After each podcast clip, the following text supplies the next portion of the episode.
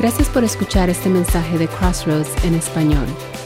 Es nuestro deseo que pueda ser de ayuda e inspiración en tu caminar y relación con Dios. Te invitamos a suscribirte para que puedas escuchar otros mensajes como este. Bienvenidos cada uno de ustedes. Gracias por estar nuevamente en este lugar. Eh, es un privilegio para mí realmente cada vez que les miro. Eh, es un privilegio y además me da mucho, mucho, ¿cómo se dice? Un temor cuando les veo la cara. No es porque ustedes estén feos o algo y me da miedo, sino la responsabilidad que tengo domingo a domingo de pararme enfrente de ustedes y traer un mensaje de la palabra del Señor para cada uno de ustedes, comenzando conmigo mismo, porque yo mismo necesito escuchar la palabra del Señor. Así es que le pido que siempre esté orando por mí, ore por su pastor, ore por eh, la persona que se para aquí domingo a domingo, por los pastores y los líderes, que Dios nos ayude, porque no es una tarea fácil. Eh, le confieso que cada domingo saliendo de este lugar, salgo corriendo y literalmente me quedo dormido en algún lugar. La energía, eh, el desgaste, emocional, mental y físico después de, bajar de esta, de esta plataforma es, es fuerte. Solo digo que siempre esté orando por los líderes de la iglesia, los pastores, sobre todo aquellos que exponemos la palabra del Señor, porque en mi corazón siempre hay un temor y una reverencia ante el Señor y ante su palabra, porque su palabra es verdad. El Salmo 118 comienza diciendo, den gracias al Señor, porque Él es bueno, para siempre su misericordia. Yo digo la primera parte y usted dice la segunda. ¿Está listo? Den gracias al Señor porque Él es bueno. Muy bien. Pues hoy vamos a estar estudiando el Salmo 118. Acompáñeme a orar. Amado Dios, yo te doy gracias, gracias porque hemos, te hemos exaltado, hemos reconocido tu grandeza y lo que tú has hecho por nosotros. El cantar y expresar canciones de lo que tú has hecho, el sacrificio que hiciste de morir en la cruz, la gracia que nos has extendido a cada uno de nosotros para salvarnos, para que podamos conocerte para que podamos tener una relación contigo. Esto no es por obras para que nadie se gloríe. Esto no fue porque eh, nosotros somos muy buenas personas o personas especiales. No, Señor, simplemente te plació en tu corazón amarnos, rescatarnos y extendernos de tu misericordia y de tu gracia para hacernos, para amarnos a través de Jesucristo, tu Hijo, Señor. Y Señor, cuando Él murió en la cruz del Calvario, perdonaste nuestro pecado, nos escogiste para ser familia, nos amaste, Señor, eh, nos redimiste. Pagaste un precio alto por cada uno de nosotros para adoptarnos como hijos tuyos. Y que hoy podamos, Señor, estar en este lugar. Y al reconocerte te damos muchas gracias por lo que tú has hecho pero no solamente por lo que tú has hecho, por quien tú eres. Te damos gracias y te adoramos en esta hora. Traemos nuestro enfoque, nuestro corazón, nuestra mente, ahora la enseñanza de tu palabra. Que tu palabra nos hable, nos guíe, nos vivifique, nos edifique, nos exhorte, nos confronte, nos guíe, nos ayude a crecer gracia y en sabiduría, para tener una mejor relación contigo, para conocerte más a ti para conocer cuál es tu perfecta voluntad en nuestras vidas. Ayúdanos a no solamente ser oidores de tu palabra, pero más bien hacedores de tu palabra, porque ahí es donde realmente, Señor, tú traerás la transformación a nuestras vidas y a nuestro corazón. Ayúdame, Señor. Tú sabes, oh Dios, que domingo a domingo con reverencia, Señor, vengo delante de ti con temor y con temblor. Porque ¿quién soy yo, Señor, para que tú puedas usarme para traer tu palabra a tu pueblo? Ay de mí, Señor, que también soy hombre pecador. Perdona, Señor, mi pecado. y limpia mi inmundicia, Señor. Y te ruego que tú uses mis labios para, Señor, predicar tu palabra con denuedo, que solamente sea tu palabra a través de tu Espíritu Santo y no palabra de hombre, Señor. En Cristo Jesús yo oro y ponemos este tiempo en tus manos. En Cristo Jesús. Amén y amén. le voy a invitar que abra su Biblia en el Salmo 118. Y vamos a estar hoy ahí. El Salmo 118. El Salmo 118, mis amados, no es un salmo fácil eh, de resumir porque es un salmo bastante largo. Tiene 29 versículos. No se preocupe, vamos a intentar salir a la misma hora como siempre. Si no, pues llame al restaurante donde hizo reservaciones y póngalo adelante un poquito más. Eh, pero este Salmo 108 se divide en dos partes. Es un salmo que cuando los judíos o los israelitas hacían una peregrinación a Jerusalén, al templo, los primeros 18 versículos eran los que mientras ellos iban en el camino, en la peregrinación, ellos iban cantando o recitando los primeros 18 versículos. Cuando llegaban al templo, entonces continuaban del versículo 19 hasta el final, porque era la adoración que presentaban cuando llegaban al templo. En otras palabras, usted, si esto todavía lo practicáramos así, usted tuvo que haber recitado del 1 al 18 en el camino de su casa aquí esta mañana y hoy, por estar aquí, deberíamos de estar recitando del 19 al 29. Algo así era lo que ellos hacían. Y hoy vamos a estar estudiando un poco de eso. Hay mucho que aprender, por supuesto, del Salmo 118, pero nuevamente, por ser tanto, no, no podemos ahondar por el tiempo, no podemos ahondar mucho. Así es que nuevamente he tratado de eh, extraer eh, más bien ideas principales de, del capítulo para que podamos llevarnos algo esta mañana. No se sabe con seguridad quién escribió el Salmo 118. Eh, algunos teólogos creen que simplemente fue uno de los salmistas que simplemente escribió algo eh, eh, como una representación de la nación de Israel. Otros creen que fue un rey por alguna de las palabras que se, o frases que se usan en el Salmo.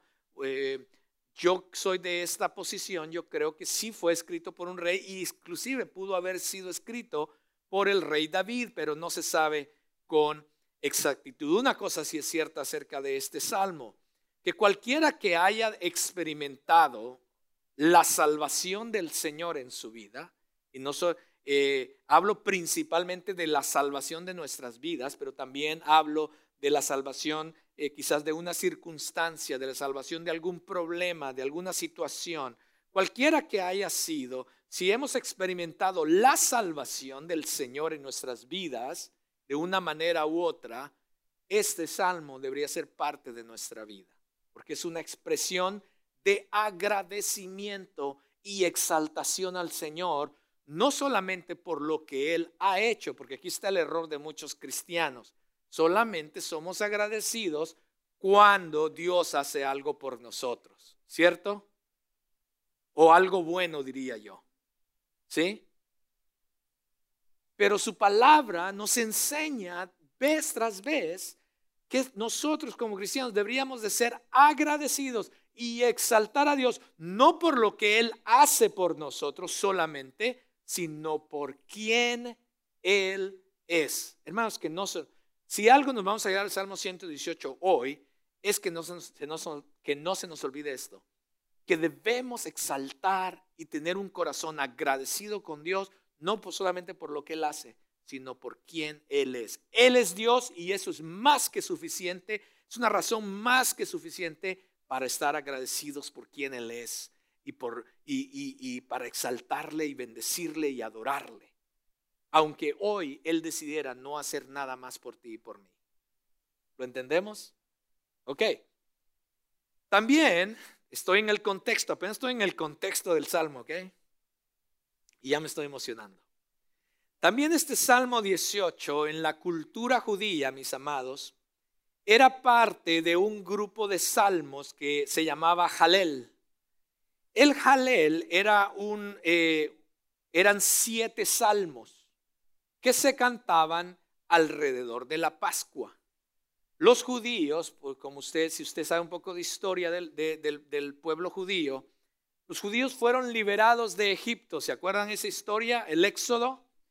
Cuando los judíos fueron liberados de Egipto, ellos comenzaron una fiesta que se llamaba la Pascua para celebrar ese día, ese último día, esa última plaga donde Dios protegió sus vidas y destruyó las vidas de aquellos que los estaban esclavizando. ¿Se acuerdan de eso? Y así fue como con gran poder Dios liberó al pueblo de Israel y los llevó a la tierra prometida. Entonces ellos establecieron la, la festividad de la Pascua para siempre recordarse lo que Dios, la libertad, la salvación que Dios había hecho con ellos. ¿Está conmigo? Entonces, cada vez que ellos celebraban la Pascua, ellos pusieron siete salmos juntos cantaban cuatro salmos antes de la cena y terminando la cena de la Pascua cantaban tres canciones más. Y la última canción, la séptima canción del Halal, del Halel, perdón, era precisamente el Salmo 118. Esto nos lleva a entender que cuando Jesús tuvo la última cena con sus discípulos, la última canción que Jesús cantó juntamente con sus discípulos antes de ir al huerto del Hexemaní fue precisamente el Salmo 118. Ese es el contexto. Ahora está listo para que lo exploremos. Entonces, ya sea que lo hayamos, hayamos experimentado la salvación de nuestra vida por la gracia que que Él nos extiende o la salvación de alguna circunstancia, como lo decía. O hayamos experimentado la salvación de Dios en medio de una tempestad, un problema. O que hayamos experimentado su misericordia, mis amados, o como dice el salmista, como que hayamos que sigamos experimentando o experimentemos sus misericordias cada mañana que nos levantamos. Porque mira, mis amados, nadie Nadie tiene garantizado que nos vamos a despertar mañana. Solamente Dios es el que da la vida. Y cada mañana tú te vas a dormir con una fe grande, ¿cierto? Con la fe de que vas a despertar el día siguiente, pero realmente no lo sabes. Pero Dios en su misericordia, tú abres los ojos al siguiente día. Esta mañana abriste los ojos. Y por esa misericordia extendida cada mañana deberíamos siempre estar agradecidos y bendecir el nombre del Señor. Por eso, el punto número uno que quiero llevarlos en este Salmo 118 es que todos, todos, debemos ser agradecidos con Dios por su bondad y su misericordia. Veamos los primeros cuatro versículos. Salmo 118 dice, den gracias al Señor porque Él es bueno, porque para siempre es su misericordia. Diga ahora Israel, para siempre es su misericordia. Diga ahora la casa de Aarón, para siempre es su misericordia. Digan ahora los que temen al Señor, para siempre es su misericordia. El versículo primero que leímos, el versículo 1, es exactamente el mismo versículo que el versículo 29. Así comienza y así termina el salmista. Den gracias al Señor, porque Él es bueno, porque para siempre es su misericordia. Y después inmediatamente el salmista invita a tres grupos de personas a proclamar sus misericordias porque Dios es bueno, para siempre es su misericordia. El primer grupo comienza con aquellos que son de la nación de Israel. Y por supuesto, él lo escribía para Israel en ese entonces, pero si lo ponemos ahora en nuestro contexto o la aplicación que hoy podemos tomar de, de estas palabras, de este salmo, es que es un llamado a todos aquellos que han sido escogidos por parte de Dios para ser su pueblo. ¿Hay alguien aquí escogido por parte de Dios para ser su pueblo? Pues a esos dice que aquellos que han sido llamados para ser escogidos por Dios, a ser su pueblo, aquellos a quienes Dios ha tenido misericordia, aquellos que Dios ha, les ha permitido venir a conocerle y han visto sus maravillas, que digan, para siempre es su misericordia. También hay un segundo grupo, invita también a aquellos de la casa de Aarón.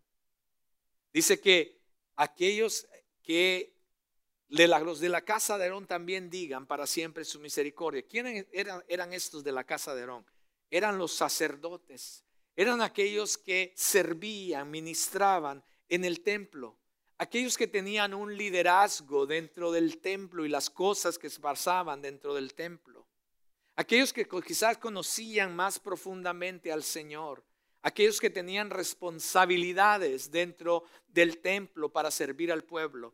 ¿Habrá entre nosotros algunos líderes, personas que sirven dentro del templo para al Señor y para los demás? Por supuesto. Pues a ustedes, líderes, personas que tienen responsabilidades dentro del templo, a ellos también invita o tienen un llamado para decir, para siempre es su misericordia.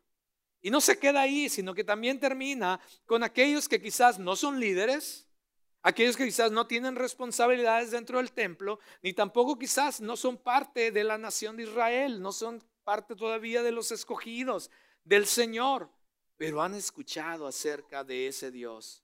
Quizá inclusive han experimentado su bondad de alguna manera. Quizá de repente en su corazón hay cierta admiración, respeto hacia ese Dios.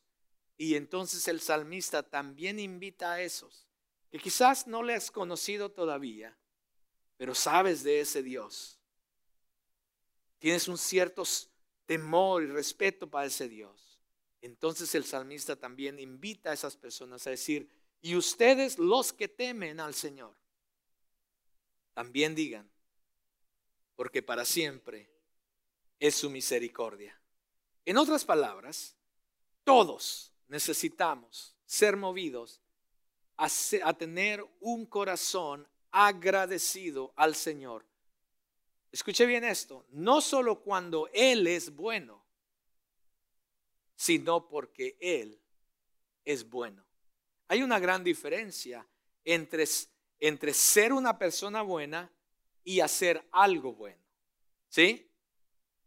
Hay personas que son malas que hacen cosas buenas. ¿Sí? Pero el que es bueno, todo lo que hace siempre será bueno. Inclusive aquellas cosas que muchos para nosotros se miran malas. Que muchas veces Dios va a permitir que cosas vengan a nuestra vida. Dios va a permitir que cosas vengan a nuestra vida con un propósito mayor.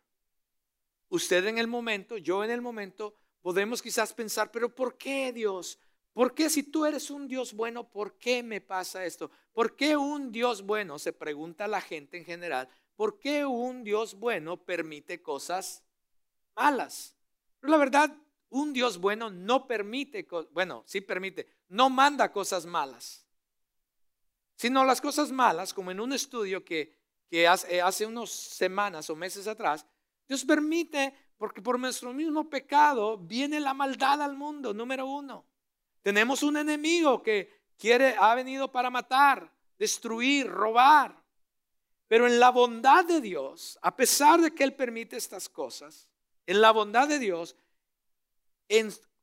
ya que nosotros no podemos ver lo que Él puede ver, en su propósito, su plan, siempre habrá, en su bondad, siempre habrá algo bueno al final para nosotros. Sin embargo, muchas veces nos cuesta entender eso. En medio de la situación nos cuesta ver lo que Dios está obrando y lo que Dios está haciendo. Pero al final, el mismo Pablo nos lo recuerda en Romanos, cuando dice que absolutamente nada, absolutamente nada, incluyendo la tribulación, la persecución, el hambre, la desnudez, inclusive la muerte física. Nada de eso al final nos va a separar del amor de Dios para con nosotros, que es a través, que nos lo ha mostrado ya a través de Cristo Jesús, su Hijo. Entonces, detrás de todos estos versículos de este salmo, mis amados, podemos comenzar a ver que, que Dios es un Dios que salva, un Dios que ayuda. Podemos experimentar la salvación, o hemos experimentado la salvación. Pero esta salvación que vamos a comenzar más a ver en el Salmo es simplemente una imagen realmente de la condición espiritual en que nosotros estamos. Porque al final Dios no solamente quiere salvarnos del problema, al final Dios no solamente quiere salvarnos de la circunstancia o de la situación, al final Dios quiere salvar nuestra alma para la eternidad. Entonces, cuando una situación viene, por supuesto, clamamos al Señor y como vamos a ver en el Salmo, eh, nos va a ver cómo la salvación de Dios viene en medio de la circunstancia, pero es solamente es una imagen. Recuerda esto, esta es una imagen realmente de lo que Dios realmente quiere hacer con nosotros y que nosotros entendamos también nuestra condición espiritual, mis amados. Porque debido a nuestro pecado, todos somos hijos de ira. Todos éramos hijos de ira, bajo la condenación de Dios. Eso es lo que nos merecíamos. La ira de Dios. Muchas personas vienen al cristianismo pensando que han sido salvos del infierno. O de qué, oye, pero de, de, qué eres salvo? No, pues que yo soy salvo del infierno, ahora me voy a ir al cielo. Pero eso es parte de mis amados. Realmente la salvación de Dios para con nosotros fue que nos ha salvado de su misma ira en contra de nosotros. Entiéndale de una vez. ¿De qué te salvó Dios? Sí te salvó del infierno, por supuesto, que era la condenación. Ya estábamos condenados a eso. Pero realmente la realidad de, de lo que Dios nos salvó fue de su misma ira en contra de nuestro pecado. Por eso Cristo vino a morir por nosotros, para entonces pagar por el pecado de cada uno de nosotros. Y cuando Cristo paga el pecado y Dios toma la justicia de Cristo y la pone sobre nosotros, entonces remueve la ira de Él que había sobre nosotros para ponerla sobre su Hijo Jesús. ¿Lo ve? Hubo un intercambio. La ira que había en contra de nosotros la pone sobre su Hijo y la justicia de su Hijo ahora la pone sobre nosotros. Y por eso es que somos llamados santos. ¡Wow! ¿Puede usted creerlo? Y lo que vamos a ver aquí en el Salmo 118 es precisamente una figura de lo que le acabo de describir. El ver la salvación de Dios en nuestras propias vidas. Y por eso podemos ser agradecidos y alabar y adorar al Señor, porque ahora entendemos que Él en verdad es un Dios bueno y para siempre es su misericordia. Número dos, todos debemos ser agradecidos con Dios por su ayuda y su fuerza, por supuesto. Veamos los próximos versículos, 5 al 13. Dice la palabra del Señor, en medio de mi angustia, invoqué al Señor. El Señor me respondió y me puso en lugar espacioso. El Señor está a mi favor, no temeré. ¿Qué puede hacerme el hombre? El Señor está por mí entre los que me ayudan. Por tanto, miraré triunfante sobre los que me aborrecen. Es mejor refugiarse en el Señor que confiar en el hombre. Es mejor refugiarse en el Señor que confiar en príncipes. Todas las naciones me rodearon. En el nombre del Señor ciertamente las destruiré o las destruí. Me rodearon, sí, me rodearon. En el nombre del Señor ciertamente las destruí. Me rodearon como abejas. Fueron extinguidas como fuego de espinos. En el nombre del Señor ciertamente las destruí. Me empujaste con violencia para que cayera, pero el Señor me ayudó. ¿Lo ve? Ahí podemos ver la ayuda del Señor en tiempos de El salmista dice que él estaba angustiado. Por supuesto, estás angustiado cuando estás en una situación difícil. Dice que sus, enemigos lo odiaban. Y no solamente era una persona, él habla inclusive de grupos que lo perseguían, de naciones que lo rodeaban. Dice que era como un enjambre de abejas. Ah, ¿Lo han perseguido alguna vez las abejas a usted? Una vez, Anielga, cuando andábamos de novios. ¿Les digo, les digo, Anielka? Andábamos por ahí de, iba a decir de pícaros, pero no andábamos de pícaros. Pero andábamos por ahí en un parque.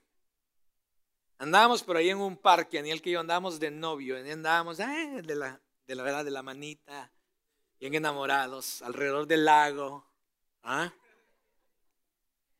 Y de repente no nos dimos cuenta, no me acuerdo si estaba en el piso ya la rama o no sé, pero había como una rama estirada y yo no sé cómo fue que había un montón de abejas. ¿Ok?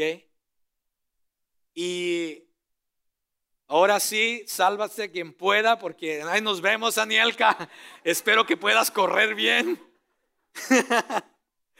y esas abejas empiezan a seguirnos y nosotros corriendo. Y nos picaron varias abejas. Imagínense, yo he escuchado inclusive personas que han muerto, ¿cierto? Por las abejas. Pues el salmista describe su situación, su desesperación. Dice que era como un hambre de abejas que lo rodeaba. Imagínese usted eso. Y él está, por supuesto, preocupado. Esa es su condición. Pero después él dice, desde mi angustia invoqué al Señor y el Señor me respondió y me puso en lugar espacioso. Cuando las cosas van relativamente bien, sé que muchos de nosotros oramos. Creo que lo dije en algunas prédicas pasadas y les abrí mi corazón y fui honesto con ustedes, que una de las veces que más oramos apasionadamente y fervientemente a Dios es cuando estamos pasando por una situación difícil. Mientras no pasamos por situaciones difíciles, Espero que estén orando, por lo menos por los alimentos, mis amados. Pero deberíamos constantemente estar orando al Señor, porque la oración no es para, eh, lo tengo que repetir, ya lo he dicho muchas veces, pero lo tengo que repetir hasta que lo aprendamos todos. La oración, mis amados, no es para torcerle el brazo a Dios para que nos dé lo que nosotros queremos, ¿ok? La oración no es para decirle a Dios, Dios, estoy en una situación, por favor, cámbialo. Espero que lo cambies porque yo tengo fe en ti, yo espero en ti, yo doy mi diezmo, yo voy, yo voy a la iglesia, así es que, por favor, me haces aquí el favor de arreglarme todo esto. Por supuesto, no lo decimos así, pero muchas veces esa es nuestra actitud en nuestra oración. No, mis amados, la oración no es para eso. La oración es para conocer a Dios, la voluntad de Dios y alinear mi corazón a la voluntad de Dios, no importando lo que esté pasando alrededor. Si no entendemos esto acerca de la oración, siempre, y siempre te vas a estar frustrando y decir, ay, pero si yo oro y Dios no me responde, pues que estás orando mal. Pero cuando empezamos a conocer la voluntad de Dios y nos alinea, no importa lo que esté pasando, como el salmista, entonces podemos invocar al Señor y decir, Señor, mira lo que está pasando a mi alrededor. Yo no sé lo que estás haciendo, Dios, o lo que quieres hacer, como lo vamos a ver ahorita, el salmista lo dice. Él entiende que Dios está permitiendo eso en su vida. Pero Señor, si es tu voluntad salvarme, y por supuesto vemos en el Salmo que Dios lo salva, Dios le extiende la ayuda, Dios entonces está ahí. Pero espero que nuestra vida de oración, mis amados, no sea solamente cuando estamos en situaciones difíciles, sino que como cristianos estemos constantemente viviendo vidas de oración para conocer a Dios, para acercarnos a Dios, para conocer cuál es su voluntad para nuestras vidas. Y cuando estemos en medio de una situación, vas a ver qué gran diferencia hace el vivir una vida de oración. Y no va a estar desesperados, solamente clamando al Señor cuando estamos en angustia. Entonces, nuestra fe ha crecido. tenemos fe porque nuestra, nuestra vida de oración ha sido constante. Entonces hay una fe y entonces sabemos, confiamos que el Señor puede hacer bajo su voluntad lo que Él quiere hacer y puede librarnos y puede salvarnos y puede cambiar toda situación. Y entonces empieza a describir el salmista, Señor, tú eres mi refugio. Es que, es que lo conocía. El salmista conocía a Dios. Por eso oraba de esa manera. Y le invocaba al Señor decía, Señor, que tú puedas cambiar toda esta situación. Porque yo sé, porque te conozco, tú eres mi refugio. Pero muchas veces no podemos decir eso porque no conocemos a Dios, mis amados. Pero el salmista dice, tú eres mi refugio, tú eres mi ayuda, tú eres mi fortaleza y mi salvación, dicen los versículos 13 y 14. Sabía quién era Dios y sabía lo que Dios estaba haciendo en medio de él. Y en medio de la necesidad, él ora con fe y un corazón confiado no en que si Dios iba a responder o no lo que él quería, sino un corazón confiado en la bondad de Dios y en la misericordia de Dios. Que cualquiera que fuera la respuesta de Dios, sabía que él iba a estar bien. Escuche bien eso. Él no sabía cuál era la respuesta de Dios. Él invocó, le oró, reconoció quién era Dios y confió que cualquiera que fuera la respuesta de Dios, él iba a estar bien. Ojalá que nosotros podamos desarrollar un corazón así como este salmista, de reconocer quién es Dios y confiar en Él y en su perfecta voluntad para con nosotros, no importa lo que pase, sabiendo que Dios al final es bueno y que lo que cualquiera que fuera su respuesta refleja quién es Él y también quiero decirle que en medio de esas situaciones también refleja quiénes somos nosotros en la manera en que oramos al Señor. En la manera en que las personas oran. Si quiere saber dónde están en su vida, en su caminar espiritual, póngalos a orar. Cuando yo escucho a una persona orar, yo más o menos tengo una idea de dónde están en su caminar con el Señor. La manera en que oran a Dios. Cuando llegan pruebas, por supuesto, el enemigo siempre va a tratar de hacernos dudar de la bondad de Dios. Por supuesto, él va a traer la famosa pregunta, ¿por qué si Dios te ama? Y si por qué si Dios es tan bueno, ¿por qué te permite pasar por esta prueba? Ha venido a nuestras mentes, ¿cierto? Pero el salmista se pone firme, en versículo 6 dice, el Señor está a mi favor, no temeré. No, ¿qué, ¿Qué puede hacerme el hombre? Se pregunta el salmista a sí mismo. Si el Señor está a mi favor, sé que estoy en una situación difícil, los enemigos me han rodeado para matarme, me persiguen, pero yo sé quién es el Señor y que el Señor está a mi favor. ¿Qué puede hacerme el hombre? ¿Qué puede esta situación realmente hacerme si Dios está conmigo? Y nuevamente en el versículo 7, él lo repite, dice, el Señor es por mí. ¡Wow! ¡Qué fe del salmista!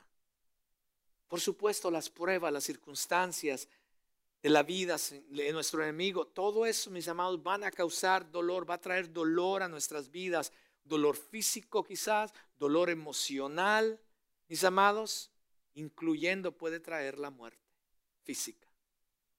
Pero el punto, mis amados, es que nada de eso, ni aún la muerte física, escúchelo, en ninguna instancia será dañina para nosotros en el plan perfecto y propósito perfecto de Dios para nuestras vidas.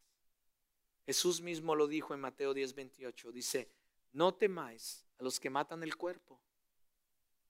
En otras palabras, cuando Dios Jesús le dice a, a los discípulos y a las personas, de ese entonces, no temáis por lo que por lo que matan el cuerpo. Les está de una vez diciendo, hey, van a haber cosas que te van a suceder. Pero no, no teman ni aún a los que matan el cuerpo, pero no pueden matar el alma. Es mejor temer a aquel que puede destruir el alma y el cuerpo en el infierno. ¿Quién es ese? Dios. A Él hay que temer solamente. Pablo también lo declara cuando él dice en Romanos, si Dios es por nosotros, ¿quién contra nosotros? El que no escatimó ni a su propio Hijo, sino que lo entregó por nosotros. ¿Cómo no nos dará también las cosas que necesitamos? Entonces el, el salmista clama al Señor, pero confía. Cuando clama al Señor, está confiando también en Él para salvarlo. No confía en el hombre, lo vimos en el versículo 8, dice, yo no confío en hombres, porque es mejor confiar en el Señor. Y después dice, tampoco confío en príncipes. ¿Lo ve? Porque confío en el Señor. Lo vuelve a repetir. Porque ¿cuántos de nosotros decimos que confiamos en el Señor? Pero a la hora de los trancazos, ¿a quién corremos? ¿O a qué corremos? ¿Ah? Cuando hay una crisis financiera, ¿qué hacemos? Cuando hay una crisis de enfermedad, ¿qué hacemos? Cuando hay una crisis en el matrimonio con los hijos, ¿a quién corremos? Ahora, no estoy diciendo, no salga de aquí diciendo, oh, el pastor dice que no tenemos que creer. No, no, no, tranquilos. No estoy diciendo que no usemos los medios que Dios ha puesto para que nos ayuden. No estoy diciendo eso. Porque si estás en una enfermedad, pues ve al doctor, ve al médico. Si tienes que ir a emergencia, vete a emergencia, por favor. No quiero que te mueras en tu casa o aquí en la iglesia. Pero aquí está el asunto. No confíes, no pongas tu confianza en esas cosas, sino que tu confianza siempre esté en el Dios que va a usar esos medios para salvarte y para sacarte de la circunstancia. ¿Lo entiende? Que nuestra confianza siempre esté en el Señor. Siempre, siempre, mis amados. Él nunca nos va a fallar. Su diestra, su victoria está en el nombre del Señor. El salmista dice que su victoria viene por el nombre del Señor, por quien Él es y por su diestra, por lo que Él hace, por lo que Él es y por lo que Él puede hacer. Entonces el salmista pone su confianza en esas dos cosas, en quién es Dios y en lo que Dios puede hacer. Y por supuesto, David no estaba solo en ese momento, mis amados. Bueno, el rey, que es quien haya escrito, ya dije David, ya, ya dije que es David, pero el rey, no se sabe con exactitud quién era. Pero para mí que fue un rey y creo que fue el rey David. Pero el rey dice, o la persona dice, el escritor dice, no, cuando está escribiendo el Salmo 118, él no está solo. Él tiene un ejército con él. Pero ¿qué está diciendo? Que su confianza cuando las naciones vienen y, y se le amontonan alrededor de él, que vienen en contra de él para matarlo y destruirlo como abejas, enjambre de abejas. Él no dice, mi confianza está en mi gran ejército que tengo aquí conmigo. No, a pesar que el ejército está ahí con él, él dice, mi confianza está en el Señor. ¿Y sabe lo que Dios hizo o lo que Dios iba a hacer? ¿Qué usted cree? ¿Que Dios iba a manifestarse? No, a veces lo hizo en el Antiguo Testamento, pero en esta ocasión no. En esta ocasión va a usar a quién? Al ejército. Dios usó al ejército para entonces traer la victoria que este rey necesitaba. De la misma manera, muchas veces Dios puede hacer un milagro como Él desea. Por supuesto, Él es Dios. Nosotros no le vamos a decir a Dios cómo hacerlo. Pero muchas veces Dios va a usar los medios para traer su salvación a nuestra situación. El Señor hay que adorarlo, bendecirle, ser agradecidos en todo tiempo por su ayuda y por lo que Él hace con nosotros. Ahora, déjeme decir esto antes de continuar. Cuando se trata de la salvación espiritual, Dios a menudo, mis amados, va a usar pruebas y situaciones para mostrarnos nuestra necesidad. Muchas veces va, va a permitir situaciones de salud, quizás va a permitir situaciones de crisis financiera, donde no sabes cómo le vas a hacer. Muchas veces Dios va a permitir una crisis en nuestro matrimonio, con nuestros hijos, etcétera, etcétera. Pero muchas veces Dios usa esas crisis para hacernos recapacitar en dónde estamos en nuestro caminar o en nuestra relación con Él. Es porque quiere hacernos ver, más allá de la crisis, la necesidad mayor que tenemos, que es nuestra bancarrota espiritual. Y quiere llevarnos a que la, la, la mayor salvación que Él desea proveernos no es sacarte de la crisis financiera.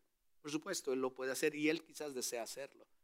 Pero lo está permitiendo para dejarte ver que hay una crisis mayor por la cual tú necesitas un Salvador. Y es nuestra crisis espiritual, mis amados. Y es cada vez que Dios nos pase por una situación, pregúntate, ¿qué es lo que Dios está hablando a mi vida? Señor, ¿Será que yo necesito más de ti en mi vida espiritual? Señor, ¿en qué he pecado contra ti? Señor, me he alejado de ti. Señor, ¿qué tan necesitado estoy de ti en mi vida espiritual? Más que arregles mi situación de matrimonio, creo que el que necesita ser arreglado soy yo mismo. ¿Lo ve? Espero, mis amados, que estemos aprendiendo estas cosas acerca de lo que Dios desea hacer en nuestras vidas a través del Salmo 118. Porque el Salmo 118 solamente es una figura de las crisis que pueden venir a nuestra vida, pero creo que más que todo es una figura de la crisis espiritual que puede venir a nuestra vida, mis hermanos. Y realmente necesitamos a nuestro Salvador, que en verdad Él nos salve. Entonces, ¿cuál es el resultado cuando Dios nos salva? Bueno, punto número tres, todos debemos ser agradecidos con Dios por su salvación, contarlo a otros para su gloria. El salmista dice en el versículo 14, el Señor es mi fortaleza y mi canción, y ha sido salvación para mí, voz de júbilo y de salvación hay en la tienda de los justos. La diestra del Señor hace proezas, dicen los versos siguientes. Sabía que estos versos han sido sacados del famoso cántico de Moisés, cuando el pueblo atravesó el mar rojo, que Dios abrió el mar rojo y el pueblo atravesó, Moisés escribió una canción de alegría, de agradecimiento, de exaltación a Dios por lo que Dios había hecho. Eh, y de esa canción de Moisés, que creo que también está eh, eh, como el Salmo 90, creo que es, el salmista también está tomando las mismas palabras de, del cántico de Moisés para proclamar la grandeza de Dios y proclamar lo que Dios ha hecho. A través del Salmo, perdón, del, del Antiguo Testamento, a través de los libros del Antiguo Testamento, mis amados, podemos ver lo que Dios vez tras vez hizo por su pueblo. Cómo Dios lo salvó a Israel vez tras vez tras vez. Y el salmista entonces recuerda todo eso y dice, en verdad, wow, Dios ha hecho maravillas. Él nos ha salvado. Y por eso hay exaltación en la casa de los justos. Cuando confiamos en Dios para que nos salve, no importa cuál sea la situación, pero primordialmente, cuando somos salvos eh, de nuestro pecado, de nuestra, eh, de nuestra vida natural de pecado, mis amados, que somos salvos por su gracia, que Él nos extiende su salvación. Entonces, este Salmo 118 o cualquier canción que, que cantemos para exaltar al Señor debería ser una expresión de ese agradecimiento de lo que Dios ha hecho en cada uno de nosotros. El salmista dice que esta, este cántico de salvación se extiende a las familias de los justos en el versículo 15. Cuando un hombre y su familia experimentan la salvación del Señor, mis amados, debe de haber un gozo en ese hogar. Cuando Dios restaura un hogar, un matrimonio, los hijos, o Dios trae salvación de nuestra alma, debería de haber un gozo inefable en nuestras vidas. Porque no lo merecíamos, pero sin embargo en su misericordia Dios nos lo ha dado por su gracia. Y dice el salmista que debería entonces haber gozo, gran gozo en la tienda de los justos, por las proezas, por las grandezas, por las misericordias, por la bondad de Dios. Entonces, por eso siempre a veces digo, cada vez que nos reunamos aquí y que el líder de alabanza o el equipo de, adoración nos dirige en canciones, mis amados, no deberían ser simplemente canciones que, que repetimos, sino que deberían ser expresiones de nuestro corazón expresiones de agradecimiento, expresiones de exaltación al Señor por quien Él es y por lo que Él ha hecho por nosotros. Y eso es lo que el salmista está haciendo, está exaltando al Señor y está exaltando lo que Dios ha hecho, quién Él es y lo que Él ha hecho. Por supuesto, como resultado, cuando cuando eh, él empieza a hacer esto, es que Dios da victoria. Dios le da la victoria. Pero como resultado de su victoria, él dice, contaré las obras del Señor en el versículo 17. Pues también nosotros deberíamos hacerlo. También nosotros deberíamos, cuando salimos de este lugar, en nuestro lugar de trabajo, en nuestra escuela, eh, en el camino, eh, cuando vamos a hacer las compras, a nuestra familia, a nuestros vecinos, ellos deberían de saber lo que Dios ha hecho por cada uno de nosotros, quién es Dios y lo que Él puede hacer. Cuando el vecino te dice, ah, es que fíjate que estoy pasando una situación, es la oportunidad para ti y para mí de decirles, déjame contarte de este Dios que puede cambiar, transformar el entorno de tu vida, pero, sobre todo puede darte salvación a tu alma. Deberíamos de estar constantemente compartiendo las grandezas de este Dios maravilloso, porque Él es bueno y para siempre es su misericordia. El salmista reconoce, el salmista reconoce, perdón, con permiso.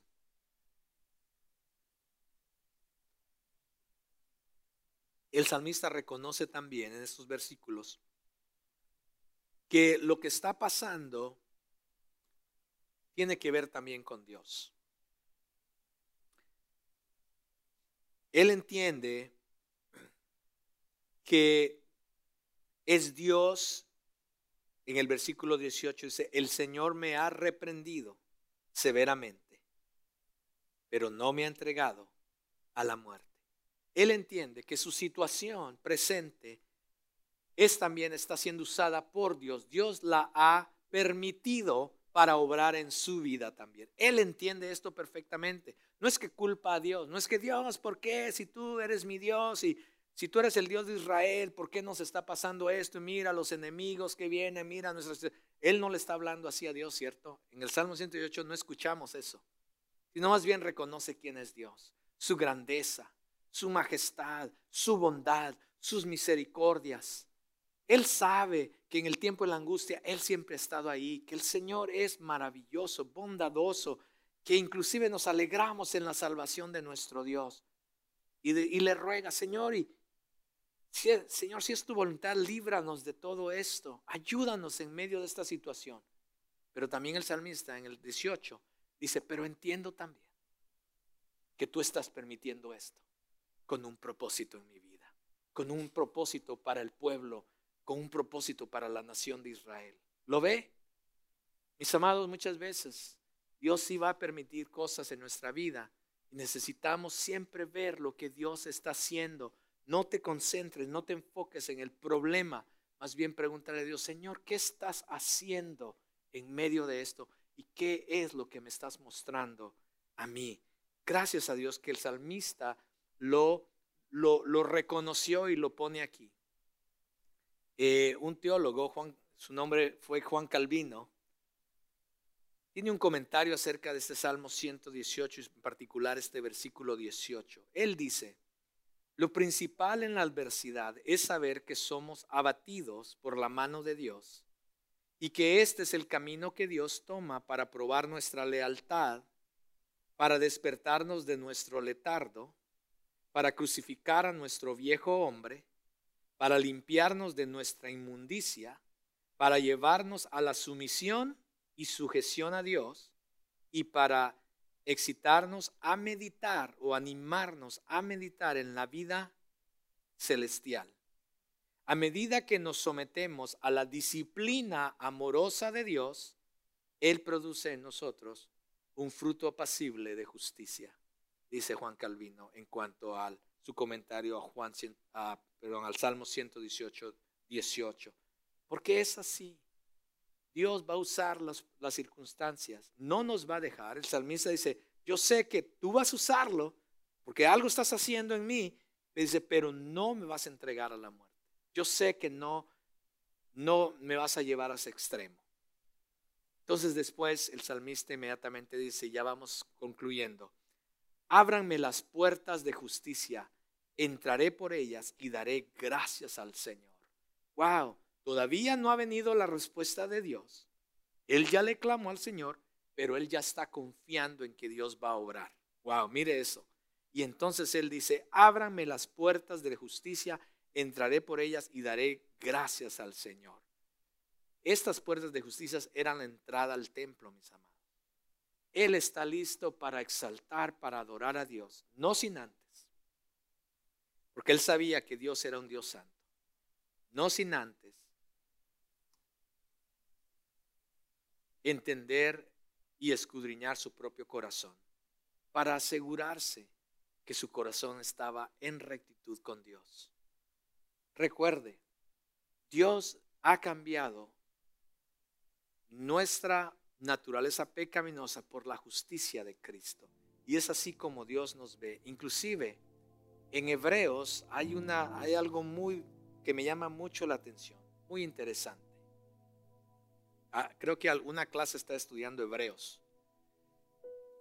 Pero antes que Hebreos, el escritor de Hebreos diga que nos acerquemos confiadamente al trono de su gracia, hay una frase en Hebreos que dice que entremos que nos acerquemos confiadamente al trono de su gracia. Pero antes que el escritor de Hebreos diga eso, versículos antes,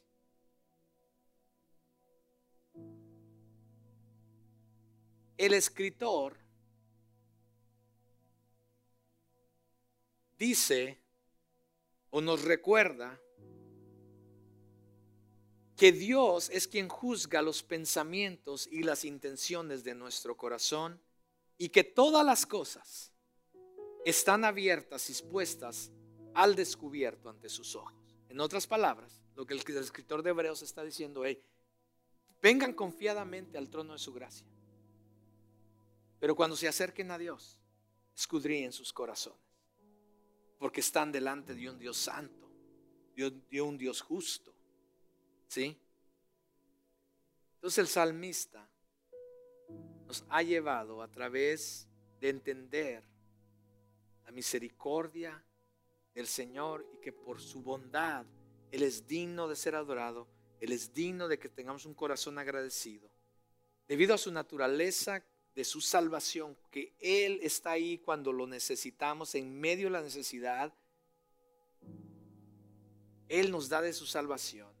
También Él nos lleva a decir, tengamos un corazón confiado en Dios, agradecido al Señor en todo tiempo porque le conocemos. Y cuando experimentamos su salvación, no simplemente te quedes callado, sino compártelo con los demás y ven y adórale abre las puertas de justicia y adórale y exalta al Señor. Porque todos debemos ser agradecidos con Dios por su obra salvadora que nos trae alegría. El salmista termina con aquellas famosas palabras que Jesucristo usó. Pedro usó y creo que Pablo también.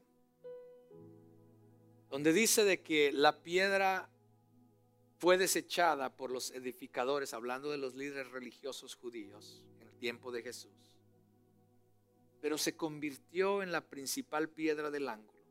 Fue rechazado, crucificado, pero Dios lo resucitó, lo exaltó a lo sumo, para que en el nombre de Jesús toda rodilla se doble, toda lengua confiese, Jesús es el Señor. El camino a la salvación de la que el salmista ha estado hablando es a través de la piedra que es de tropiezo a muchas personas que son soberbios. Y solamente aquellos que son humildes de corazón pueden entender esto. Que Jesús ha venido a ser la salvación para nuestras vidas, para nuestras almas. Y solamente a través de Jesús podemos obtener la salvación aún en medio de cualquier circunstancia. No es necesariamente que Jesús va a cambiar la circunstancia, pero podemos experimentar su salvación, su paz, su gozo, en medio de lo que Dios está obrando, en medio de nosotros. El salmista termina con los versículos 28 y 29 diciendo, tú eres mi Dios. Al final, pase lo que pase, si mis enemigos me rodean, al final, esta es mi conclusión, dice el salmista. Tú eres mi Dios. Tú eres mi Dios. Eh, eh, uno de los discípulos dice, Señor, ¿a quién iremos? Cuando Jesús le dice, ustedes también se quieren ir, se voltea a Pedro y le dice, pero ¿a dónde vamos a ir? ¿A quién iremos? Solamente tú eres quien puede darnos palabras de vida eterna. ¿A dónde correremos? ¿A dónde corremos? ¿En dónde está nuestra confianza? Si solamente Él es el único que puede sostenernos. Tú eres mi Dios. Y porque tú eres mi Dios, no por, no por lo que tú puedas hacer por mí, Señor, sino simplemente porque tú eres mi Dios. El salmista dice, yo te exalto.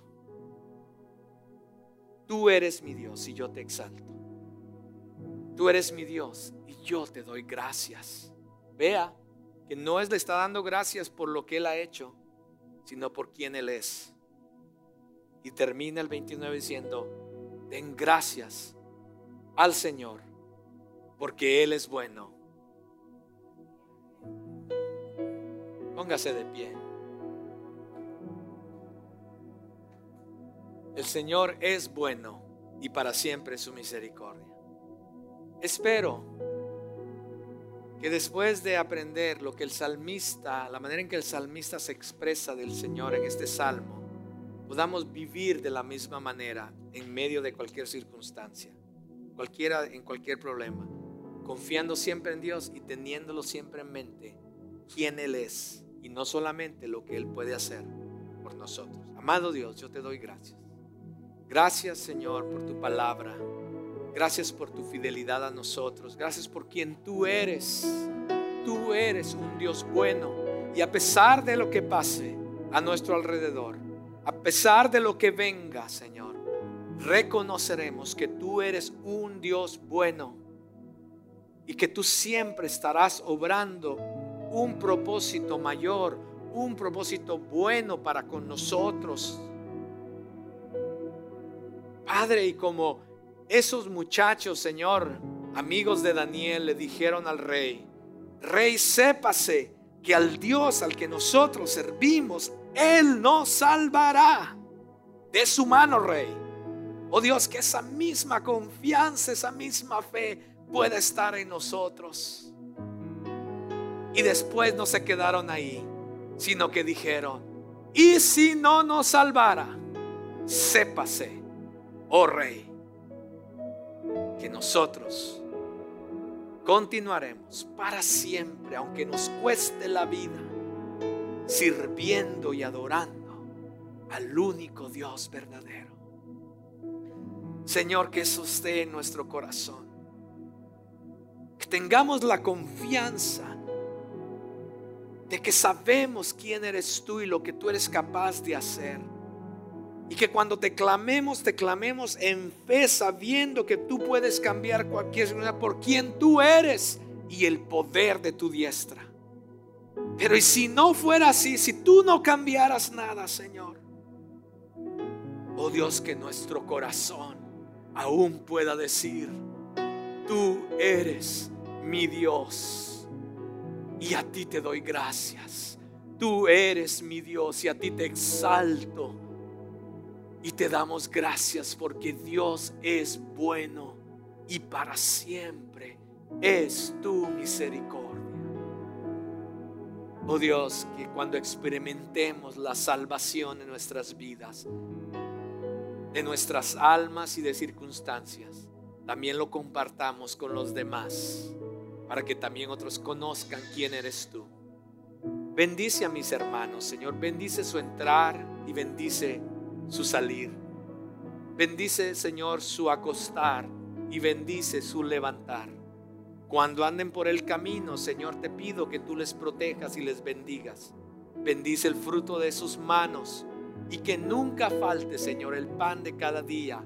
Señor, llena sus alacenas conforme a tu voluntad y conforme, Señor, a tus riquezas en gloria. En Cristo Jesús yo oro y te doy gracias. Amén y amén. Que el Señor les bendiga, hermanos. Nos vemos la próxima semana. Esperamos que hayas disfrutado este mensaje.